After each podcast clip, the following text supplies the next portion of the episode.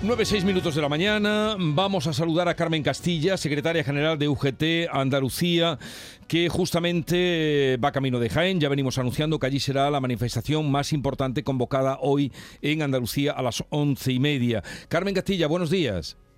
Buenos días, Jesús. ¿Qué tal? Eh, justamente antes de hablar con usted nos daban cuenta de ese accidente que ha tenido hoy lugar de un autobús de temporeras marroquíes que iban a trabajar en Huelva. Eh, ha habido, ha ocurrido este accidente en la A484, en la conexión entre la A49 y Almonte. Eh, ha habido una trabajadora, una mujer fallecida, siete heridos, 18 de ellos leves que están ya siendo atendidos en hospitales de Sevilla. sigue eh, esta situación, esta mm, bueno, pues gente que va a trabajar y que antes de llegar a su puesto de trabajo, como era el caso, fallece.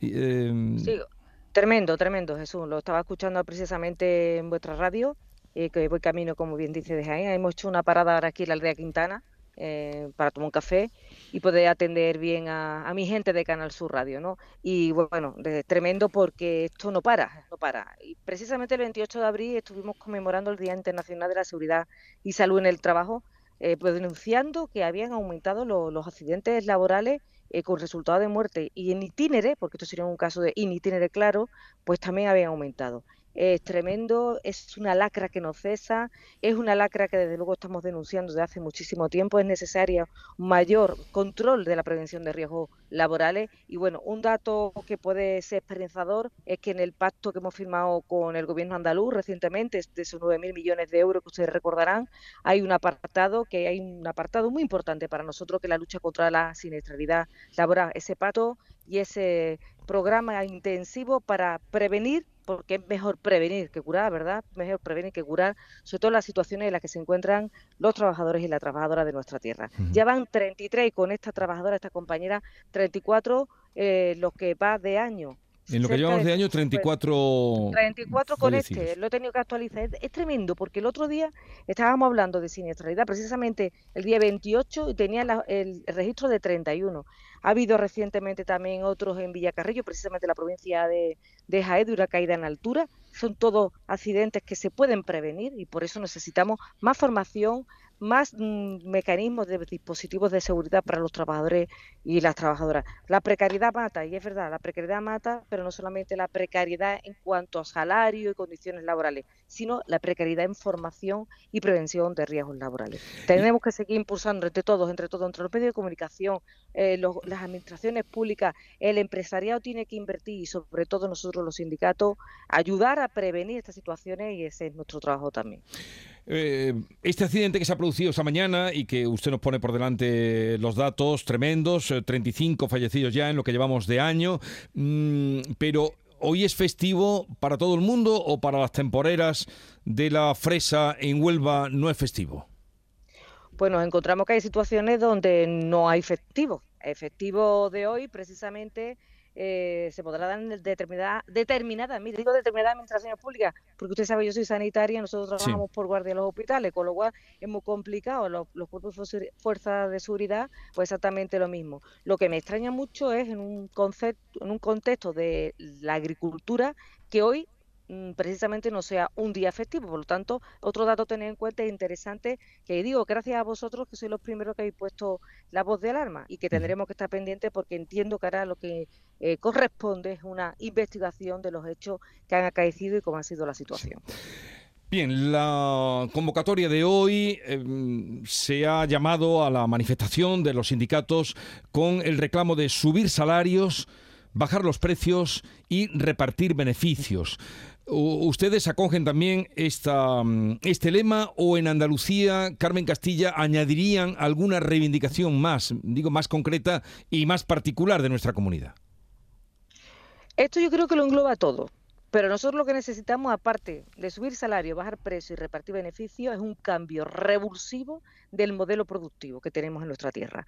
Porque es cierto que la EPA que hemos tenido recientemente, que la hemos conocido, son datos también positivos si los comparamos con el resto de España. Andalucía ha creado empleo, ¿cierto? Y han sido datos que desde luego tenemos que eh, ver que esa es la senda, fruto de la arquitectura jurídica que nos hemos dotado a propósito de la nueva reforma laboral, Pero yo creo que en Andalucía lo que falta eh, es dar el paso hacia adelante. Ahora estamos en el momento, Jesús, momento de oportunidad tremendo con los fondos que tienen que venir de Europa, con los fondos Next Generation, los fondos FEDER, para que nosotros de una vez por todas salgamos del modelo productivo terciario, es decir, eh, lo que es el sector servicio, a tener más industria basada en la transición energética y en la digitalización. Y si me preguntas si eso es posible, es posible. Gracias a todos esos fondos que van a venir y además vuelvo a eh, repetir lo del pacto que firmamos con el gobierno andaluz, del cual nosotros desde UGT nos sentimos muy satisfechos y muy orgullosos porque fue un pacto bastante importante donde vamos a estar en eh, esa comisión de seguimiento de los fondos Next Generation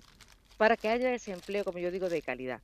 Y es importantísimo porque aparte Mm, yo creo que el objetivo de este primero de mayo es que hay que luchar por los derechos de las personas trabajadoras, por la igualdad eh, en nuestro país y la justicia social. Que no haya diferencias, no haya diferencias entre comunidades autónomas. Así que yo creo que el día de hoy es muy importante. Creo que hay que repartir la riqueza. No es posible que en Andalucía tengamos un IPC por encima del resto eh, de España eh, conocimos el otro día el dato adelantado del IPC, que era en torno al un poquito del 4%. Bueno, pues yo no tengo una bola de cristal, siempre digo lo mismo. Ya verá como en Andalucía serán unas décimas más. Precisamente en Andalucía, donde los salarios están más bajos, que estamos en torno al 2,71 de media de subida salarial convenio, datos que nos dio el otro día el, el Consejo Andaluz de Relaciones Laborales. Es decir, fíjese todo lo que tenemos que hacer. Yo creo que la jornada de reivindicación de hoy va a poner blanco sobre negro de nuevo, como hacemos todos los primeros de mayo, sobre todo con ilusión, con fuerza, con determinación. Andalucía está en un momento que yo creo que debe de aprovechar ese momento de oportunidad que tiene para salir de ese 18,31% de tasa de desempleo que tiene actualmente. Y dice usted que hay buena relación ahora con el gobierno, incluso van a participar en, en el, eh, el, reparto o como se haga de los fondos Next Generation que vengan. En la comisión es una comisión para nosotros no, ni fiscalizamos, ni, ni vamos a decir a quién se le da, ni mucho menos. Pero sí en, en la, es algo que pedimos nosotros hace mucho tiempo, el ver el ver cómo llega cada, cada eh, gran partida presupuestaria que va a venir de Europa para esos sectores que necesitan un impulso. Esas empresas, el otro, el otro día me dijeron, vosotros las empresas no, no las cuidáis, ¿cómo que no vamos a cuidar a las empresas? Si de esos 9 mil millones de euros, una gran cantidad era para autónomos, pequeñas y medianas empresas. Y sobre todo para que ese dinero que viene de Europa se haga efectivo, luego la efectividad que tenga es en empleo de calidad. Habrá que formar a la gente, claro que habrá que formar a la gente, porque bueno, de digitalización sabemos que tenemos que aprender, porque esto cambia, ¿verdad? La inteligencia artificial, está cambiando todo a, uno, a unos ritmos aceleradísimos. Y bueno, con el gobierno andaluz hemos firmado este, este acuerdo, ahora que se vaya cumpliendo, tenemos un escollo, y usted lo sabe, Jesús, lo tenemos el escollo en la atención primaria, pero esperemos que las próximas mesas eh, sectoriales de sanidad se lleguen a grandes acuerdos con nuestros grandes profesionales de la sanidad pública que lo han dado todo por nosotros los peores momentos de nuestra historia. Hablaba usted, recordaba que eh, la tasa de paro en Andalucía es del 18,31, seis puntos por encima de la media nacional, y hablaba también de la digitalización. ¿Qué tipo de amenaza puede eh, suponer para el empleo la inteligencia artificial? Nosotros, en principio, lo que tenemos que controlar son los algoritmos. Los algoritmos son esas, eh, bueno, son mm, funciones automáticas que se le deja a la inteligencia artificial que puede influir incluso la selección de trabajadores para determinados puestos. Puede haber un sesgo, evidentemente, un sesgo que tiene que ver con la perspectiva de género, porque ya sabemos que hay trabajos que tradicionalmente han hecho más los hombres que las mujeres, y bueno, eso tiene que acabar, sobre todo por, la, por el impulso de las, de las profesiones estén en las mujeres. También se habla de que la automatización va a hacer que se pierdan muchos puestos de trabajo porque van a ser sustituidos por robots, ¿vale? Por máquinas.